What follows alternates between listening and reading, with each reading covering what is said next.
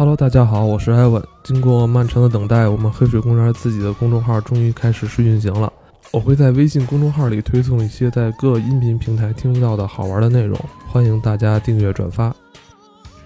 Hello，大家好，欢迎收听这期的黑水公园，我是艾文，我是 CS，我是金花。今天咱们来聊聊大导演吕克·贝松。吕克·贝松啊，咱们这一代人里边分量还比较重。嗯嗯，我对他的认识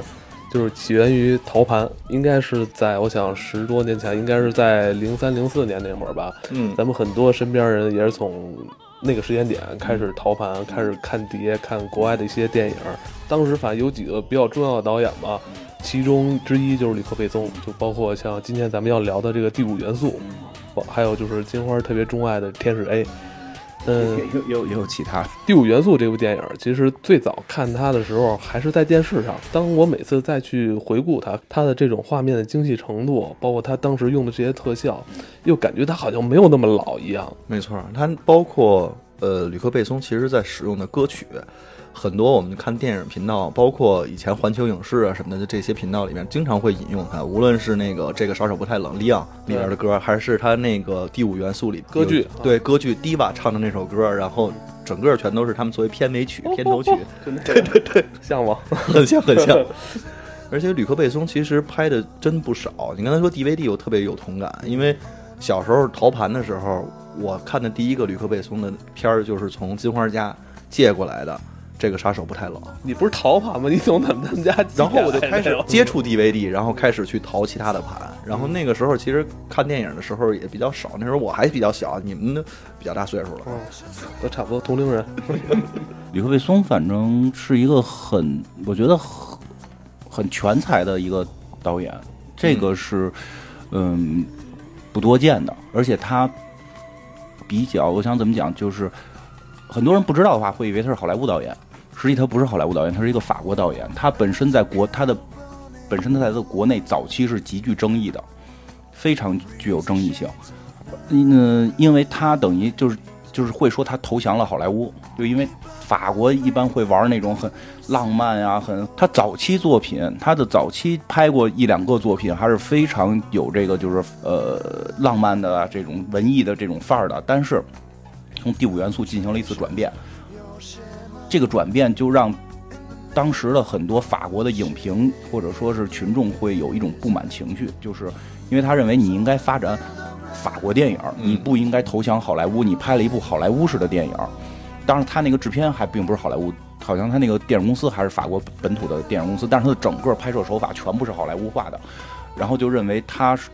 他是一个叛徒，但实际上后来发现，再往后他简直就是说欧洲电影界的一一一面大旗，对吧？他最后的公司好像叫欧罗巴嘛，他最后自己建立那个公司叫欧罗巴，他是欧洲的一面大旗，最后欧洲现在。除去英国，就英英国单独玩，就是而且就是还比较厉害的是，呃，他的电影风格多变，这个是非常令人佩服的。他早期的一些，就是他最早期，他第一部作品也是跟那个雷诺让让让雷诺合作的，是就是一个黑白的，好像是一个没有什么对话的一个黑白的一个科幻片儿。嗯，对，好吧。说的是那个是倒数第二还是最后的决战？这俩最最后决战，最后决战应该是最后决战。然后就反正早期的一个作品，后来他又拍了一这一些作品之后，就是就感觉他拍《第五元素》的时候啊，就感觉这个是一个科幻大片导演。但后来的就啊，就是也不是后来，就之前的像那个《杀手利昂》，不对吧？《杀手利昂》文艺范儿，嗯，文艺的不能再文艺了，就非常具有文艺范儿。然后你再往后拍到这个贞德，贞德。史诗史诗巨作，这个历史剧，我拍的贞德，我真的也非常喜欢贞德。然后再往后的就是天使 A，、嗯、这个很很怪的小众电影，它突然在突然又回归到小众电影去，黑白片小众电影。再往后又开始拍动画片，拍那个亚瑟和迷你王国啊，亚瑟和迷你王国三 D 动画片，你而且每个作品都非常就是让人印象深刻，而且触及心灵。你你比如说像杀手力量，很多小女孩会喜欢。对吧？然后那个亚瑟那个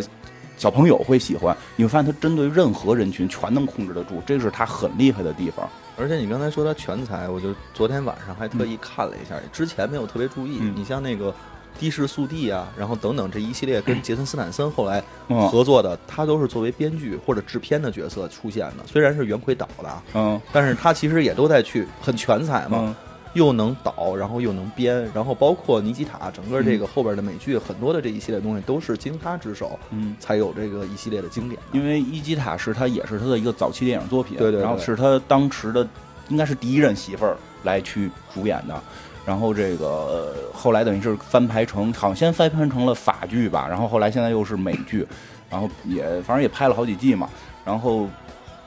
包括那个叫什么那个那个法国那个就是就是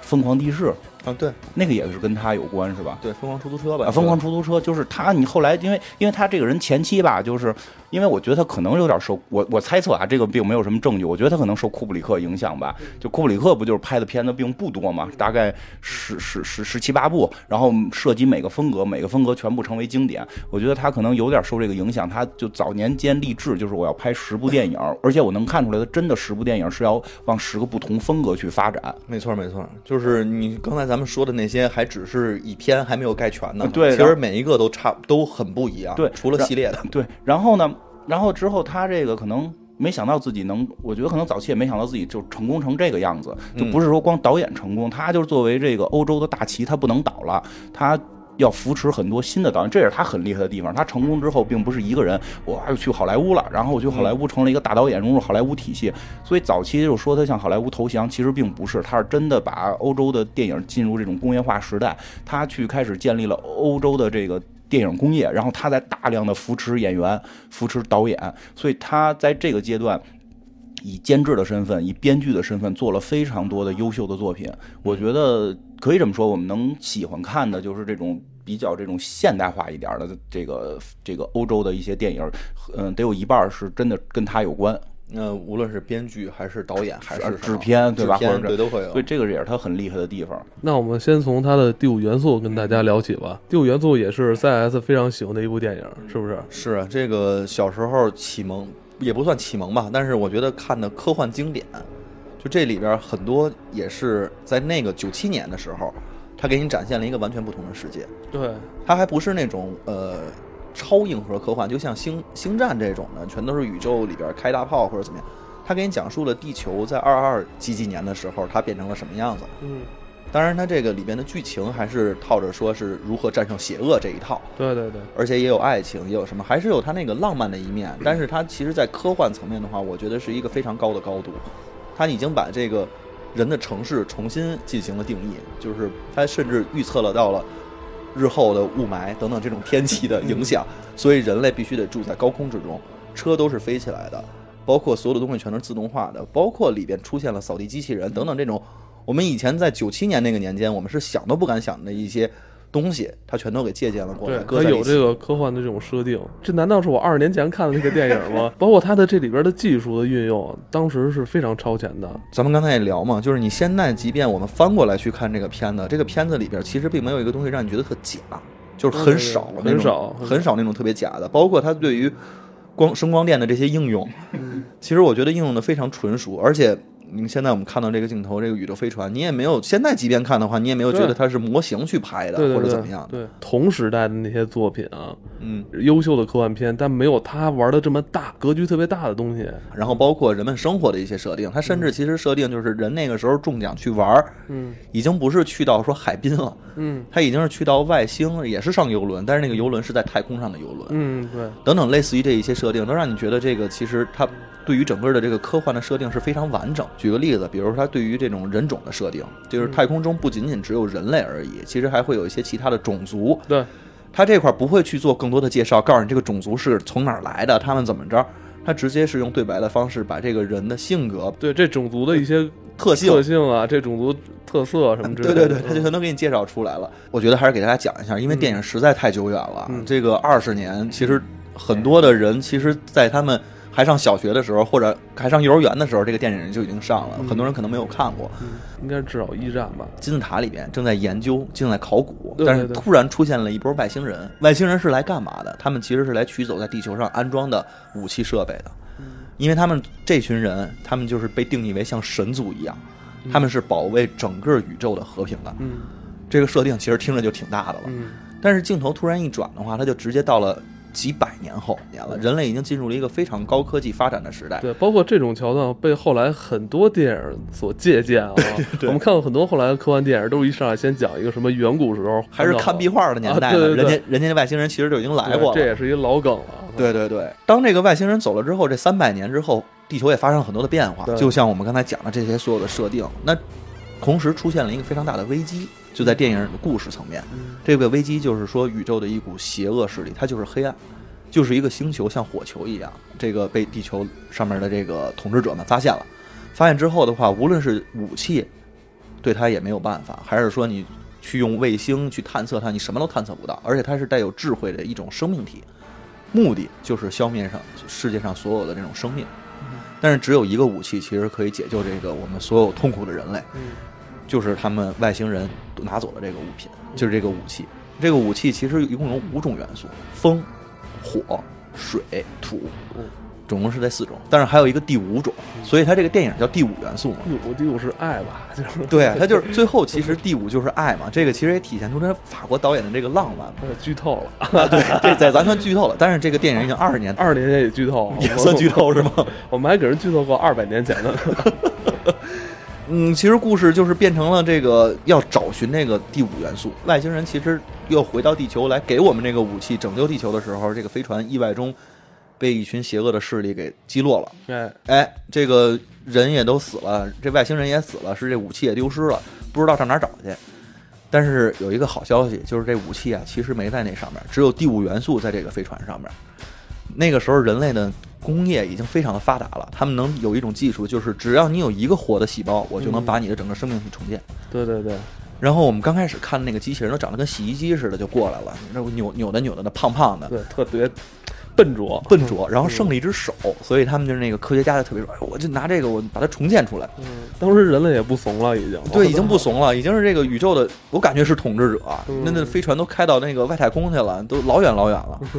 所以他们把这个生命体重建之后，发现竟然是一个女的是个女的。啊。然后这女的呢，这个女的一出现，就是注定要跟这个戏里的男主角谈恋爱。哎，对，一定是这样的。我们看当时那个男主角啊，布鲁斯威利斯，我操，还年轻呢，风华正茂我操，真是当时还有头发呢。对，也是当时一线动作明星啊。对，那个时候那时候也是拍那个龙虎胆龙威还是虎胆龙威啊，虎胆龙威对我感觉好像布鲁威利斯好像是一夜之间老的，呃，对，是不是？一下就没头发了，就显得老了。要现在他六十多了，嗯，嗯那个时候可能刚三十多、四十，十正是那个好莱坞男星的黄金期。对，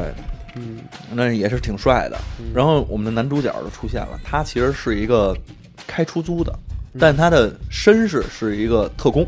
对，退役特工，退役特工，他已经不想干了。我就记得有一个特别重要的一个场景，就是他们那个队伍重新入那个要应招他入伍的时候，拿出了他的功绩，那是特别长的一页纸，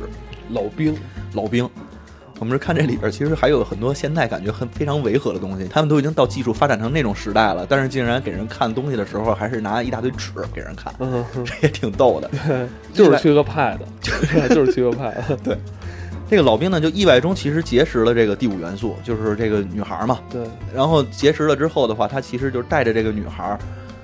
要去找寻其他的四种元素。嗯这四种元素呢，恰巧它是在另外一个刚才说的那个太空的游轮上。到了那块儿之后的话，他们就发现其实还有一个另外一波势力也要抢，嗯他们之间就发生了这种枪战。四种元素都拿到之后，这个时候其实布鲁斯威利斯演的这个角色，他还不知道第五种元素到底是什么，只知道这个女的。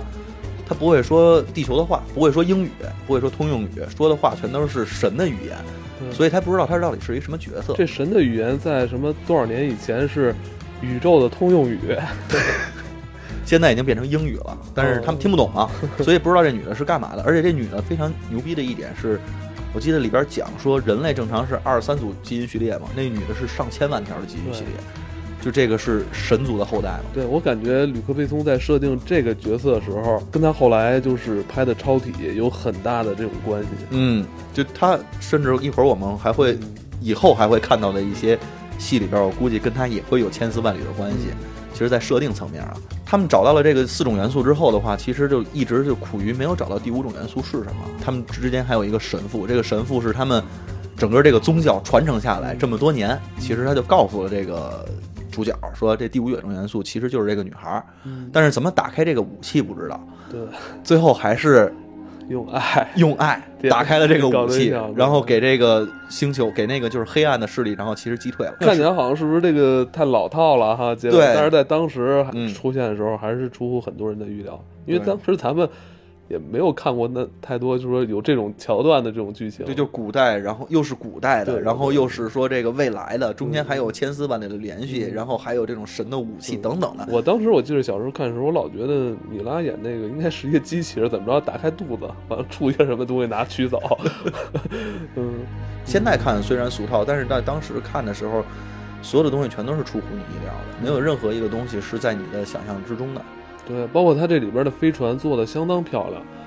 我觉得比它同时期或更早的一些那种科幻电影的飞船那种精细度，它不光是好看，这个飞船不光是好看漂亮，而且嗯，感觉实用性特别强。而且它的那个，你没发现它其实，在几个种族之间开的那个飞船是完全长得不一样，它的哎设定非常强。哎，对，这影响到后来的好多这个网络游戏，什么一，我觉得是不是 EVE 什么，也跟着真是受他们影响。对对对嗯是我刚才想说，它也之前受了一些其他的影响，比如说像星战、像异形，其实对它是有影响的。对对对，那里边那个 Diva，我感觉就是你从背面看就跟异形是一样的，只不过是蓝色的，对但是它就是一是变成了女女性的角色，另外是变成了一个歌唱家。迪瓦唱歌那段，他配合的那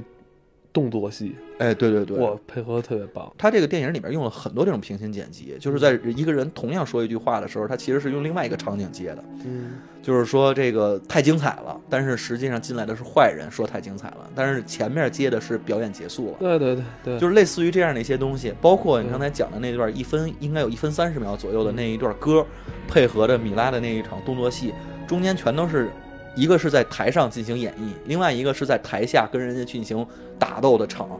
两个之间平行剪辑非常的顺畅，而而且且听着听着的时候其实非常带感，歌剧配武打，这对是什么感觉？这两场戏里边主角都是女性。对，哎，我们女性不光可以打斗，我们还可以唱歌。好像吕克贝松好像特别喜欢女性的他是很愿意去挖掘女性内心的一些东西，而且对去去给它放大。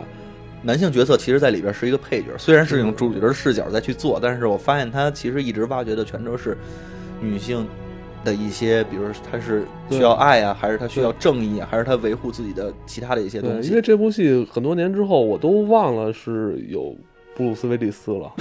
我他妈就记着那个呃迪瓦那个蓝色的那个外星种族的那个歌唱家，因为我对嗯他印象也特别深。那个时候玩《星际争霸》的时候，我老觉得他其实就是神族的人。嗯，嗯，对，就是吕克贝松，其实他虽然刚才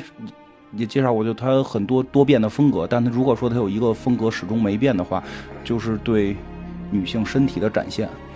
这个我觉得这个很有可能是受法国本身文化影响，就是你你到法国去就就知道他那么多的博物馆里边那么多的女性的雕塑也好，女性的绘画作品也好，其实包括早期的伊基塔也是女女性的能打。这个、嗯这个片子里边就是《第五元素》这个片子里边是他应该是他跟米拉在这个。第一次合作好像应该第一次第一次第一次合作嘛，就是后来米拉也成为了他的妻子，就是他有一个这个跟女主角结婚的这个习惯，这个 这个虽然后来米拉又跟他离了，又又跟这个这个《生化危机》的这个导演结婚了嘛，你可以看到米米拉在这里边的那个打斗动作的肢体语言，这个是非常漂亮，就是就是刚才你说那场戏，包括跟那个就是那场平行剪辑，他是跟一个蓝色的一个外星歌唱家去进行这个穿插的来来表演嘛。这个东西就是很有意思的地方在于什么呢？说它非常说整个片子看起来非常好莱坞化，法国片儿，这是一个法国片儿，我们法国片儿绝想不到会有这种感觉。说实话，这个故事剧情我觉得很俗套，对呃，这个故事剧情很俗套，但是里边所有的展展现是是是新颖的。它的俗套是说好莱坞式的故事，但是好莱坞绝拍不出来一个歌剧配武打，配武打，这个是好莱坞做不到的。嗯，这个可能真的只有法国人做得到，就是欧洲人，就是我们高雅，对吧？你们美国人是群盲流，对吧？就是就是他们会这种感受，他能够用歌剧配配这个米拉的这个武打动作是是非常漂亮的，而且非常。我想叫叫什么？不能说叫就艺术化，这这个方面真的，他在镜头展现的艺术化是非常强的。然后它里边也去，呃，多少也展现了一些就是他想去诉说的东西。因为我记得在米米拉乔就是有一个镜头，就是就是因为看这片儿的时候，呃，我看的变数确实太多了。然后，但是有的就是前期看我那个地方没什么感触，就到后期看到那个地方，有时候会会会这个眼眶湿润的。就是米拉在看到学人类语言的时候吧，应该是学到了 W，呃对他学到了那个战争，嗯，然后把整个人类战争史看了，看了之后，就是作为这个外星人，作为这个米拉小演这个外星人，就就会流泪，就是哦，人类到底怎么了，对吧？人类为什么要一直战争？就他会里边去把这个反战的情绪还是融入到里边的。点是从这个女性的角度，我觉得释放。你看她的这种流泪，是这种母性对于战争的这种带一点怜悯吧？我觉得应该是。对对对，你说没错，就是因为女性这跟男性还不一样，因为有时候你会觉得从男性角度看落落泪，这战争一般是兄弟情啊，对吧？一般一般是这种，但是他多少男性可能。就这么，确实，男性对战争是带有一种荣誉性，这基因里边带着的，这是基因里边带着，它会带有某种荣誉性的这种东西在里。但是女性更有这种母爱的成分在里边，所以米拉这个形象塑造成女性，我觉得她有一种更大的那种爱在里边去看待整个人类。它里边米拉当时说的那句话，我觉得也挺经典的。嗯他说：“你们人类创造就是为了毁灭。啊，对啊，就是所以它里边还是想表达什么？对对对最后他落到的爱是以他跟布鲁斯威利斯两个人的搞对象的这个爱好像落下来，但是我觉得可能他在试图产生一种就是人类更核心的一种元素是这种。就是比什么烽火雷电这些东西更高的，你能够称之为人，你能够成为所谓的灵长，嗯，是是因为你你有爱，这个爱是一种大爱无疆，一种更更广泛的爱。我我的感觉，因为我看过一些嗯法国的片子，其实里边带的那种幽默全都是类似于这种的，其实挺有法国导演本身那种色彩。本他本身是是明显在在推法国文化，对对对，因为法国的那种幽默其实不是那种像英式幽默那种冷幽默，嗯或者混蛋或者怎么样的那种幽默，他不它它不是那种，他也不是美国的那种屎尿屁，他其实。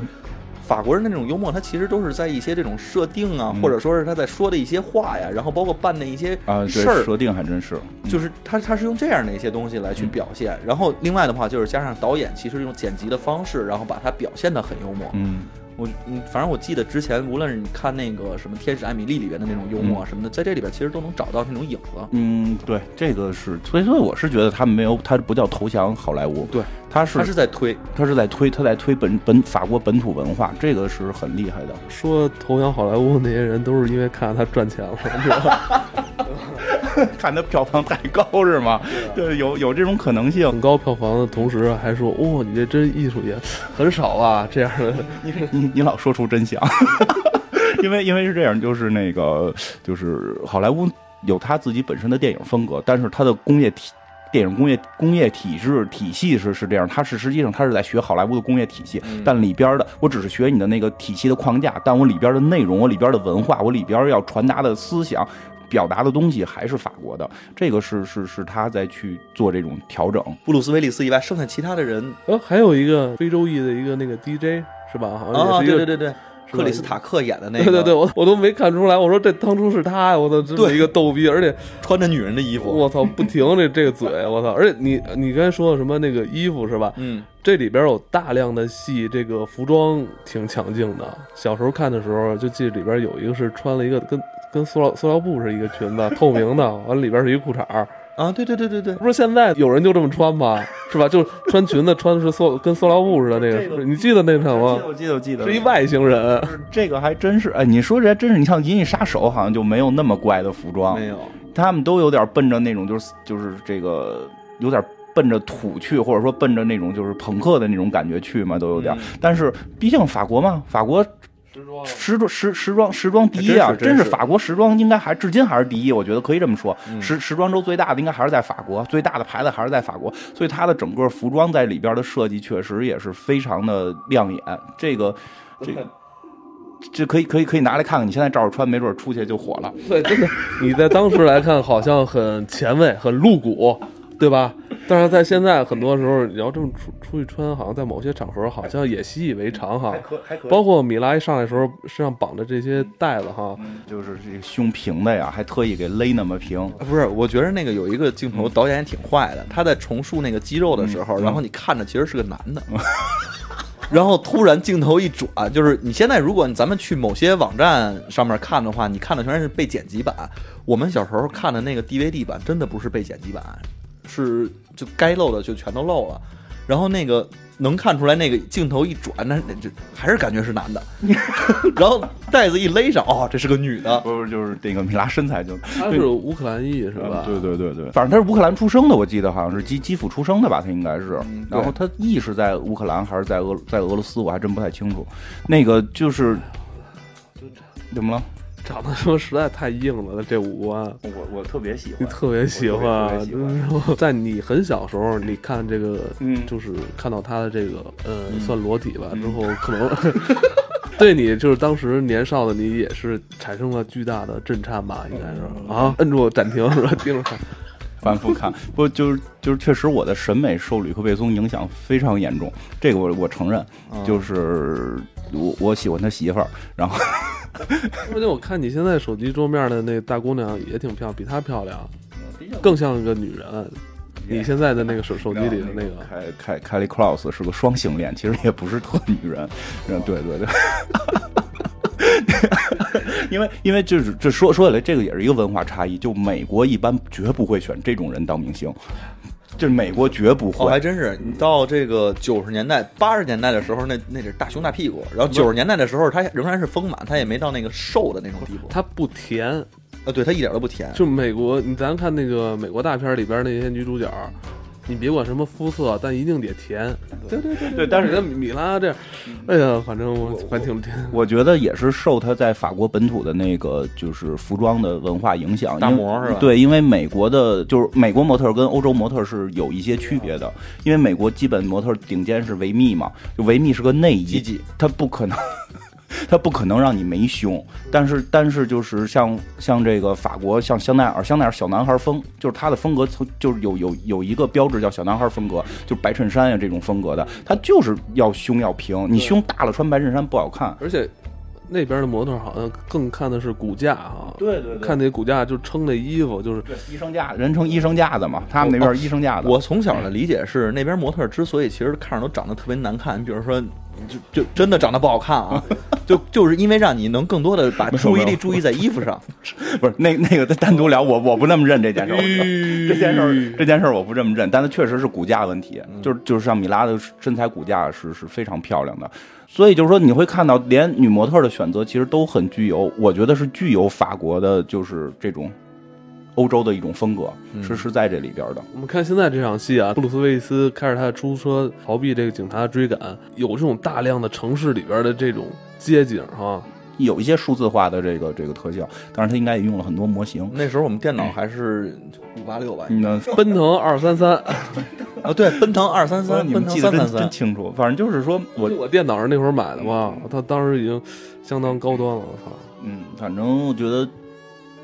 第五元素代表着是什么？就是其实当时啊，当时来讲代表的是吕克贝松告诉全世界，我们法国人可以拍科幻，就是可以真的拍这种科幻大片儿。你们要知道，科幻是从我们法国诞生的，啊，对，对吧？因为法国有些很老的那些法国。那个那个作家是是科幻的这些泰斗嘛，就是不不是只有你们美国人会玩这个，我们法国人也可以玩。这个是他，我觉得他是第五元素是一种对全世界的一种，或者说对好莱坞的一种宣战也好，是是一种表态也好。但是你包括他用了布鲁斯威利斯是这样，就是好国际明星，他需要的是我不是要法国自己玩，我要把我整个文化推向世界。他要再用让雷诺的话，这片儿可能用让雷诺我觉得没问题，让雷诺演这个也绝对没问题，没有没有问题。让雷诺当时的肌肉应该没有那个布鲁斯威利斯那么漂亮吧？你想这里边，包括布鲁斯威利斯也是穿着那种跨栏的背心儿哈，老老挺肌肉可能是差点，肌肉可能是差点，但是他就是在在推，这个是能感觉到。包括之前他之前拍的是那个杀手杀手利昂嘛，就杀手利昂也不是是讲的法国人在在美美在美在美国国，就是你你你会发现他有很强的做这种文化输出的这这个事。其实像杀手利昂，其实像杀手利昂，真的我觉得，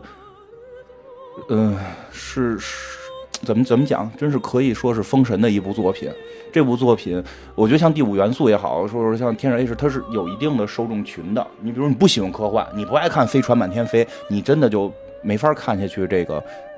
第五元素。但是像杀手利昂，真的是就是任何年龄层全面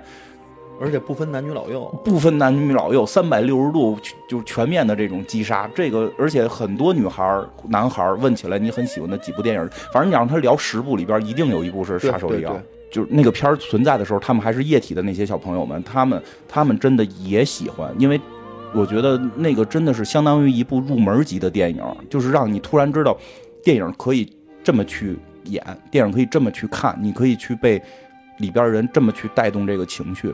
所以《杀手力量》可能未来以后有机会再单独聊，就是这个片儿再往后一步应该是那个《圣女贞德》。对对吧？那应该是贞德，那个还是他跟米拉合作的，就是那个什么《圣女贞德》嘛。其实《圣女贞德》好像当年据说票房和口碑都不太理想，而且好像打架打的挺厉害的那个片儿。对他，他是因为我觉得也是因为他是在法国受了一些。局限，他做的东西是比较有超前性的。他去讨论了一些宗教性的问题，包括最后米就是米拉演的那个贞德自己的这种这种问心的这种自问，都是有一些宗教性的这个色彩在里边。他可能在欧洲并不太好，就会到受到一些人的这些质疑。好像在法国本土，我要记得没错，因为法国人其实非常喜欢贞德这个形象，但是他塑造的那个贞德，其实跟整个就是他们认为在油画中的那些，在他们记录中的那些，还是有一些不一样的。所以。当时吵架吵得挺厉害，这肯定的。你想，就像是咱们现在在拍什么名著啊，四大古典名著啊，都会有质疑。他把贞德拍的是个非常神经质的人，而且会产生幻觉 等等这种，但是感人的场面，这种史诗的场面，依然是拍出了这种，就是我。我喜欢这部，我只能说，我我可能也是因为主这个米拉的问题，我很喜欢这部。其实我特别喜欢那部戏，是因为他当时我看那部戏的时候，应该是跟你一块儿看的，我记得没错的。因为他的那个血腥场面的描述，他是冷兵器时代的，我第一次看到那么血腥的那种场面，其实是在那个里边看到的。他也能把这个，人家不仅仅能拍这些搞笑的也好，爱情的也好，那个什么的也好。他甚至其实把一个冷兵器时代的东西拍的特别真实，嗯，这个这个是这个这个是肯定的。但是好像在拍完那个之后，好像他那会儿跟米拉离了嘛，因为好像跟米拉就是婚姻时间也比较短暂，就 因为因为是这样，其实真的说吕克贝松成名那几部作品，真的跟米拉乔有很大的关系。虽然就是杀手利昂没有啊，但是就是说他转向好莱好莱坞式这这种电影工业之后的这种大场面片子里边，是米米拉乔占了非常大的这种成分在里边。米拉乔的表，米拉乔其实多聊一句，我特别喜欢米拉乔，他因为他也是一个很神的人，他十几岁当模特，他他当模特可以做到什么呀？就是迪奥啊，迪奥的代言，迪奥好像毒药香水，嗯。迪奥迪奥的这个毒药香水是他代言的，他能够做模特做到这种地步，而且也是走 T 台的，是很厉害的。他自己还出过专辑，自个儿演电影。他作为第五元素也好，圣女贞德也好，也算走上巅峰。而且他后来米拉还拍过一个叫《百万酒店》吧，就是有就是他贞德，我觉得能他演贞德和这个吕克贝松的配合里边。因为吕克贝松是想演一个具有神经质的贞德，他自己对自己内心是有这种质疑的，他对自己的信仰也是有一些思考的，那他一定会受到某种说煎熬也好，或者说思想上斗争也好，他会很神经质。米拉乔特别擅长演这种神经质人，我真觉得后来演那个《生化危机》就是过瘾玩呢，就是他自己个人自身的演技在演，脑子有点。断线的这种人上边是非常有天赋的。我觉得《生化危机》里那角色其实也断线了，对，也是他不是断线，他可能接线接太多了，超载了。对，反正就是说他他这个演技，我觉得米拉乔不是说是一个模特，然后因为漂亮，然后花瓶这样，并不是，他真的是有演技，而且在演神经质人非常出色。那后来我因为我还学服装嘛，后来米拉乔自己出服装品牌，以至于整个纽约时装周好像就他的服装品牌是非常著名的，干了两年多吧就不干了。那也是，这个人很神，这个人很厉害，他在每个领域全都可以做到很棒。然后，但是后来不明白为什么一直要拍《生化危机》，但是所以我就说，米拉乔和吕克贝松的这个合作那两部戏是我非常喜欢的，以至于再后来的《天使 A》，因为《天使 A》是是一个据说据说啊，这个我我我也没法印证，只是说据说是吕克贝松号称十年前写好的本儿。是在他这部电影上映之前的十年前，对，是在上映之前的十年写的本儿，但是只有大纲，没有对话，因为他不知道对话怎么写，但是他有一个大纲，这个大纲就是讲述一个天使，一个像混蛋一样的流氓天使，然后荡妇天使、妓女天使这种名字，然后来去帮助一个小骗子，然后怎么去重新面对这个世界，去敢于对对他的这些债主说不，说 say no，就这么一个故事。但是很逗的是什么呢？就是你可以看一下，这是零四年、零五年上的，十年前啊，正是他第一次认识米拉乔的时候。就是我，所以看这个片儿的时候，我一直会觉得这个片儿是在，是不是跟他嗯，讲他跟米拉乔的一些一些事情？这个这个是很有意思，而且这个片儿里边的这个女主角一样，你看跟第五第五元素的发型是几乎类似的，几乎类似。然后那个这个女孩也特别高，是个模特儿，是个模特，维密的，好像好像是个维密模特。然后这个他是不是当时也是一个新的目标啊？嗯，有可能，但是后来后来他跟一个制片结婚了，我觉得他们可能后来看透了，就是结婚的需要是人生助手，然后反正出去外边那什么的无所谓，就这种级别了，他就在乎这种事儿嘛。而包括他马上要上那个新片儿的那个女主角，什么《千星之城》那个女主角，模特儿大模。叫什么来着？蛋挞不是说特喜欢吗？演那个自杀小队那女的，我名字一下叫叫不起来了。我也特喜演演演那个 boss 的那个啊，对我也特喜欢那女的，巨漂亮。咱这名儿只能靠蛋挞来记。腿特别长，巨漂亮，就是你他真是一个非常专一的男人。这个吕克贝松，就是他一辈子只喜欢这种腿长平胸的这个模特，就那你也是，对对对，我也是胸大点我也接受。所以我觉得天使 A 可能多少是我猜测的啊，多天使。包括这个造型，你看那个男主角的造型，那个连毛胡子，那个卷发的那种感觉，其实跟他似的。有点像，包括身高差都是都是接近的。我觉得可能真的是在讲述他当年从事艺术电影很成功，他想转型做做这个好莱坞式电影，因为他内心深处是想做好莱坞式电影的。很明显，他在转型想做好莱坞式电影，去推行法国文化时候，不敢对那些投资方 say no 的时候，可能突然有一天有一个气质非凡的一个骨感少女出现，然后帮助他去完成他的梦想。我我觉得会有这种感觉，所以就是我特别喜欢这个片子，也是因为心中都希望有这么一个天使出现。这故事 没有呢，还没有，还没有，还没有。因为真的是这样，就是一般我们去考虑搞对这个片儿，我先说一下这个片儿的定位很很奇妙啊。这个首先黑白片儿，全片儿是黑白的，嗯它这个这个一会儿可以说我我猜测它黑白的原因啊。一般我不会去猜导演的想法，但是实在是太喜欢它了，就是会有一些自己的猜测。然后它是黑白片儿，然后它算喜剧片儿，嗯，它算喜剧片儿，同时它算这种宗教片儿吗？就是就是它里边是具有奇幻色彩的，因为主人公这个女主人公真的是个天使，她并不是说一直口炮，她真的是一个天使。然后呢，嗯，里边算有爱情，里边里边算是有爱情，然后有一些黑帮的小黑帮的成分在里边。大概剧情讲的是什么？就是这个主人公，这个主人公就是这个，也是一个挺著名的法国演员，他的成名作是《天使艾美丽》里边的那个，就是那个小贩，一个就是卖追追艾美丽的那个吗？呃，不是追艾米丽，这么这这样的人怎么追艾米丽？就是是那个那个那个，就是卖菜的那个小哥，卖菜小哥，哦老板老整他，老板老整他嘛。这个这个演员真的只有一只胳膊，啊，真的他真的只有一只胳膊，是一个残障残疾人残障人士。残障人士，残障人士。可然后那个，你看他有一只胳膊一直揣在风衣里嘛，因为他那只是没有手的，他那只胳膊彻底没有。就这么这么一个演员，他能后来能在这个法国舞台剧和电影里边能够慢慢慢慢的这个做起来，我觉得首先也挺了不起的。然后这么一个人，他号称自己中奖，就是在故事里边，在《天使 A》故事里边，他号称自己抽奖抽中了一个法国那个美国绿卡，然后说在美国有房什么的，然后自己做生意就吹了半天牛，其实他欠了一屁股债的一个小混混。然后他跑到这个银行去贷款，然后让银行给轰出来，然后去最后。债主要当天就要杀他，就是说你要是那个不那什么，我就弄死你，就是你不不不交钱，我就弄死你。结果这个结结果他这个跑到警局说，警察叔叔你能不能关我什么的，最后让人给轰出来。然后后来他就是他就是好像我没记错，他是想企图想那个假装自杀，然后博取别人的关注，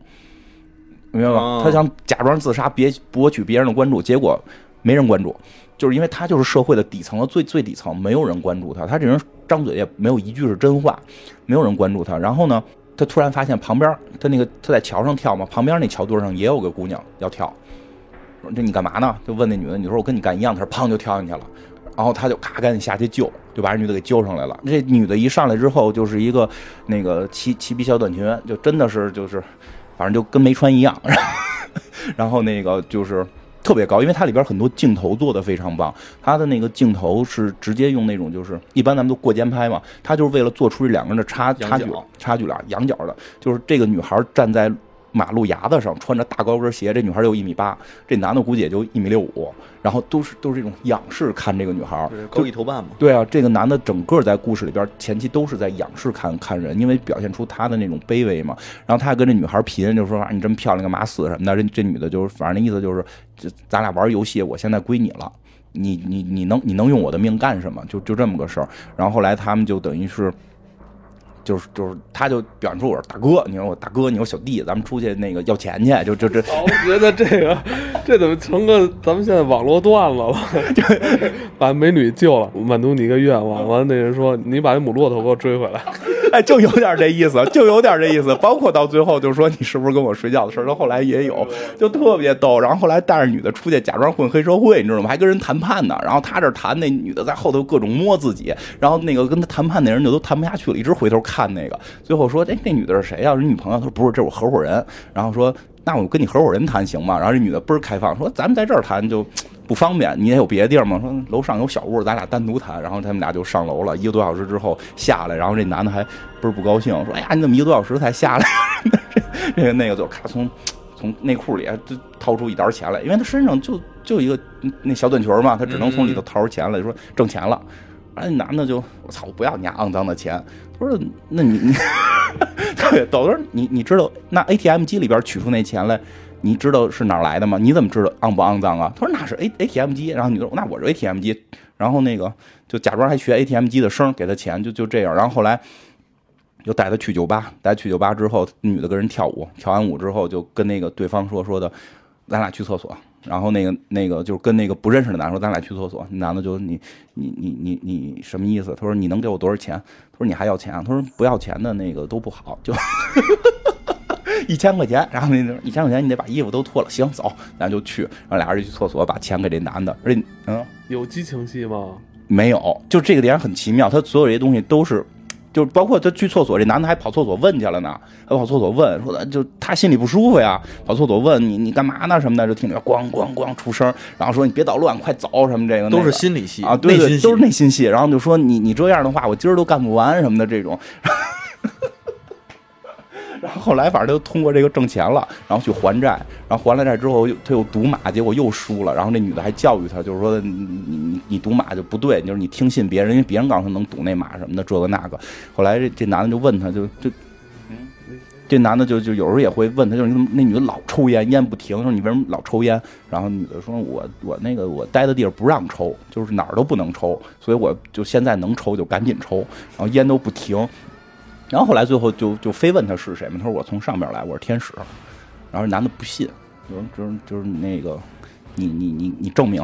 你看他就是证明嘛，他就可以让那烟缸呜呜自己飞起来，然后弹烟灰。然后这男的说魔术。你这是魔术，然后天使那意思就是，操，就我给你展现了，你还不信，反正天使就就变一些小戏法什么的这种，反正最后就是，就就是说他这个男的本身欠那些钱，就是也是有原因的，反正具体原因我记不清，就是他实际上也是一种相当于受骗什么，他可以去对对方说不的，但是他一直不会去选择去去跟直面对方，他会去选择逃避，然后开始说瞎话，然后每天跟人说自己做什么什么生意，然后拆东墙补西墙。这个女的就说我是天使，然后那个我下来是是帮助你的，然后那个呃就是其实意思就是让你自己能去成长。成为一个天选之人的这劲儿啊！嗯，对对对对，但是没让他干什么大事儿，没让他干什么大事儿。我觉得他并不是想关心这种底层人，我觉得不是，我觉得他是，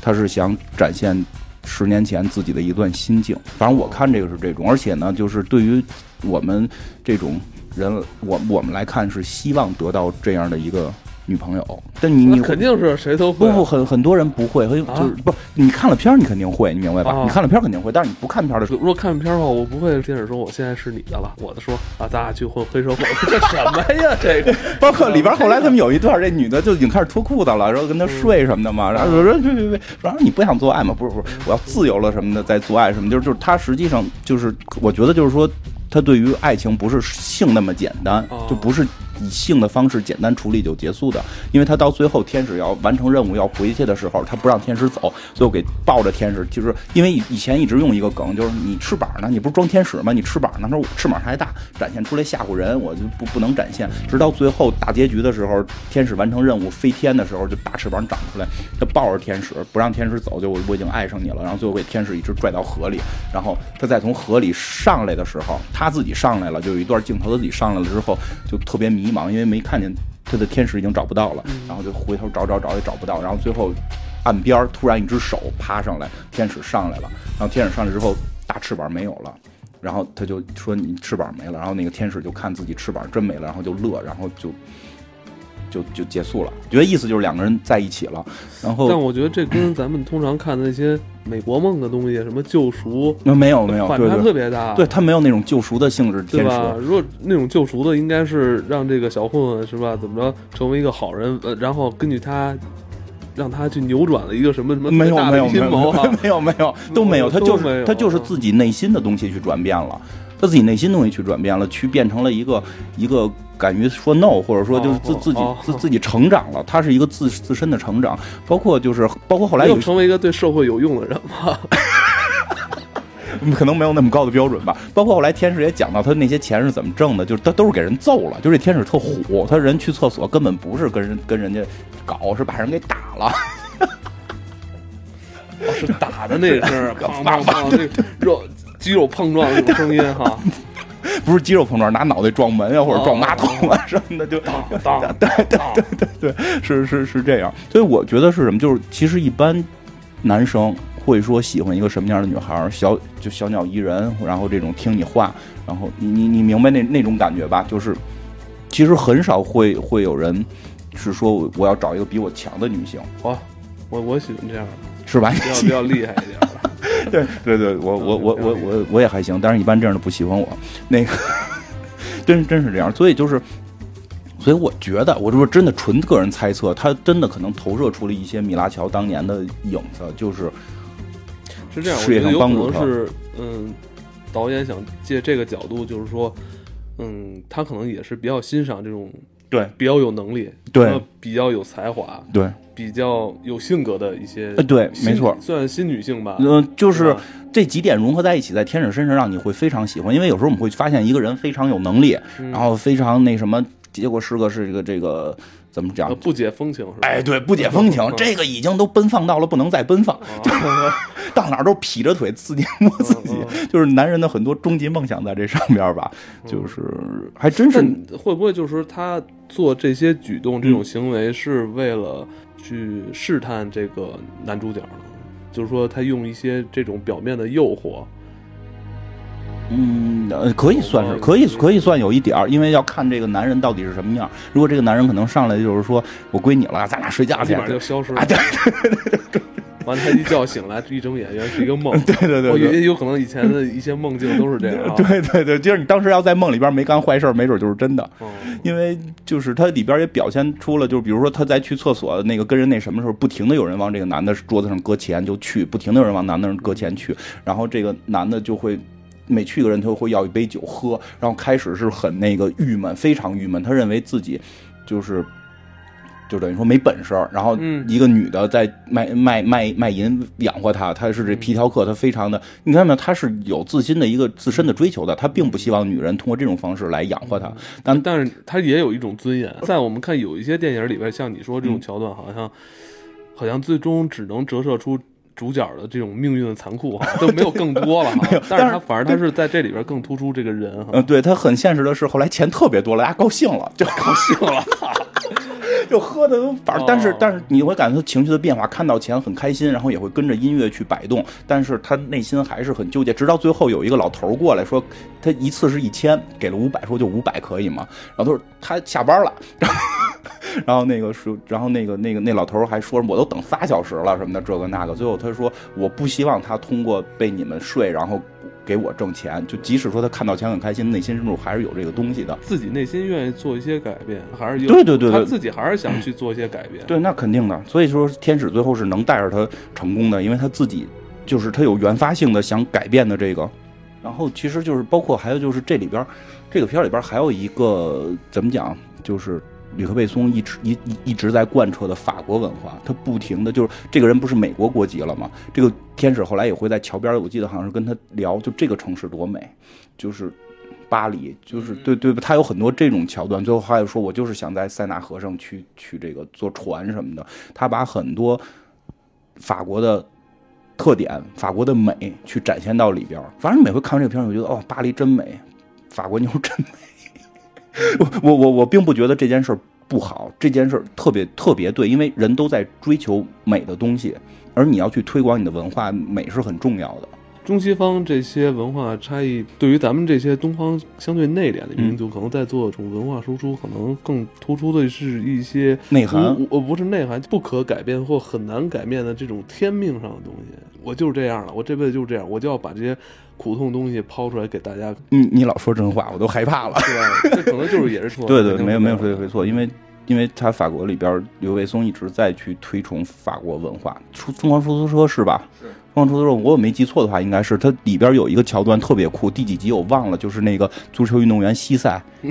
是叫西塞吧？后来好像被 我被被我我们，我操！不说，不说我说这句我说行吗？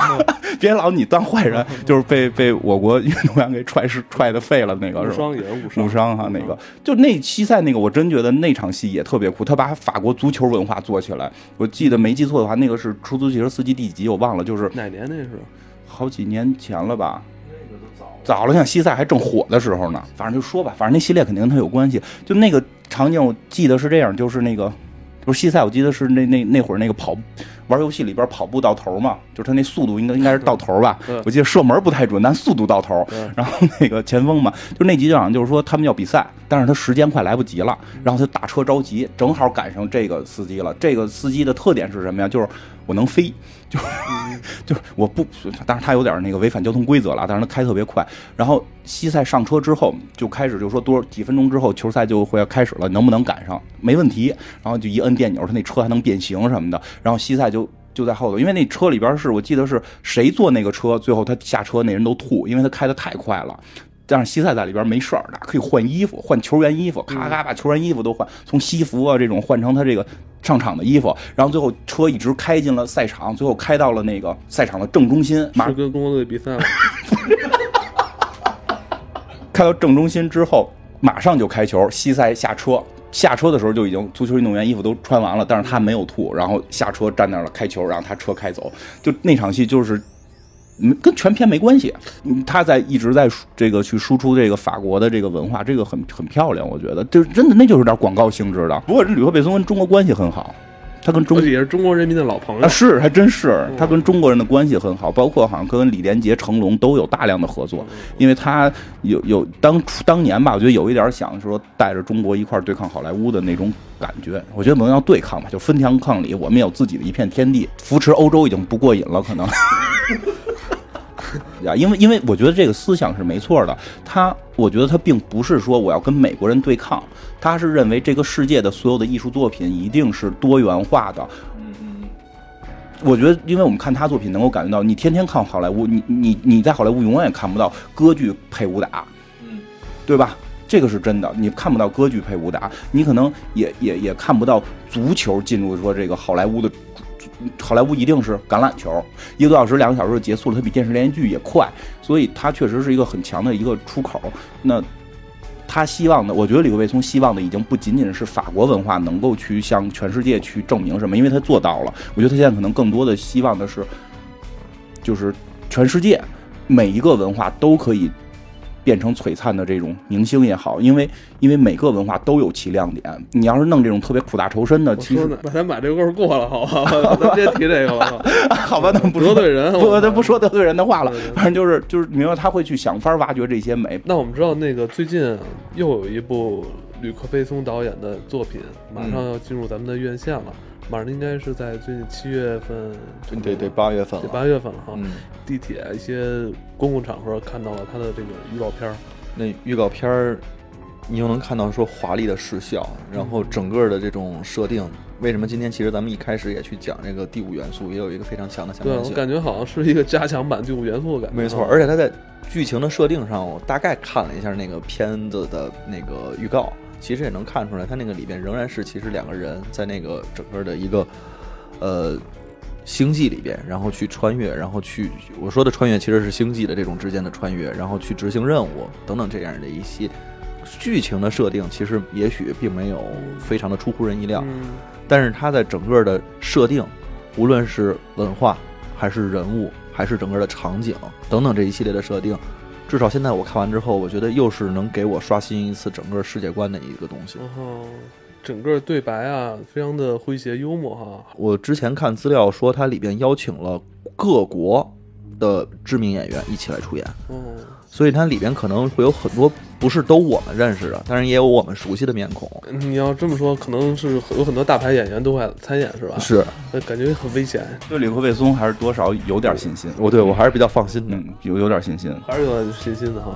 哎，但是说那一四年那超体呢？你看了吗？嗯那评价怎么样？你嗯，他好像是跟谁？他是跟人联合指导的吧？他是跟黑寡妇联合指导的吧？啊好像是因为因为吕克贝松不是刚才说到他十个十一就是要拍十个片儿这个大谎言嘛，他把自己很多的身份都写的不是导演，所以但是他写的不是导演的时候，他就真的是有一些工作要分给别人。其实就刚才包括说到《天使 A》的时候，忘忘就说他是黑白的问题，因为他第一部电影我记得好像是黑白的吧？是。然后他